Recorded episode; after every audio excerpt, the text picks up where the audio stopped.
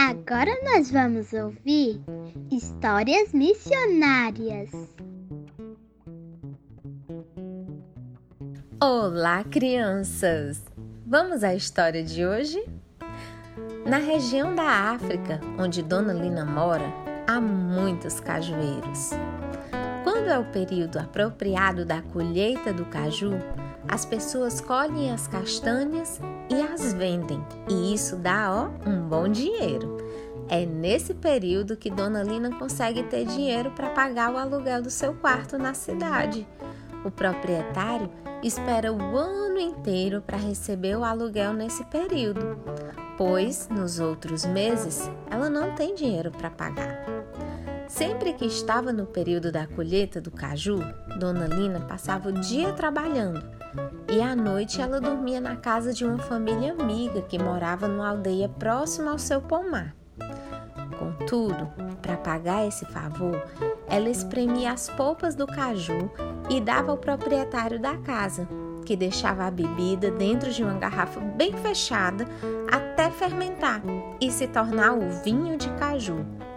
Ninguém sabia do acordo de Dona Lina com esse proprietário, mas Deus sabia.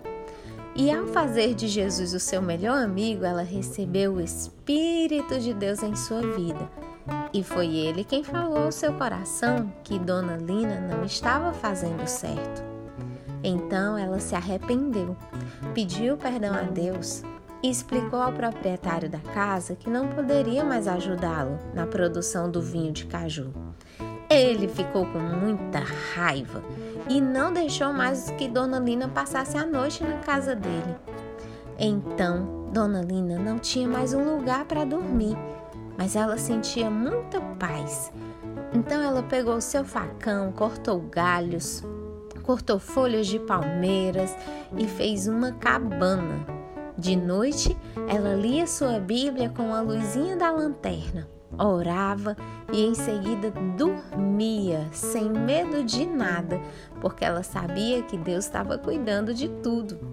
Que história incrível, não é, crianças? Vamos conferir na Bíblia sobre tudo isso que aconteceu? Em Salmos 29, 11 diz: O Senhor dá força ao seu povo o Senhor dá ao seu povo a benção da paz. Que Deus abençoe você e até amanhã. Um forte abraço da tia Priscila.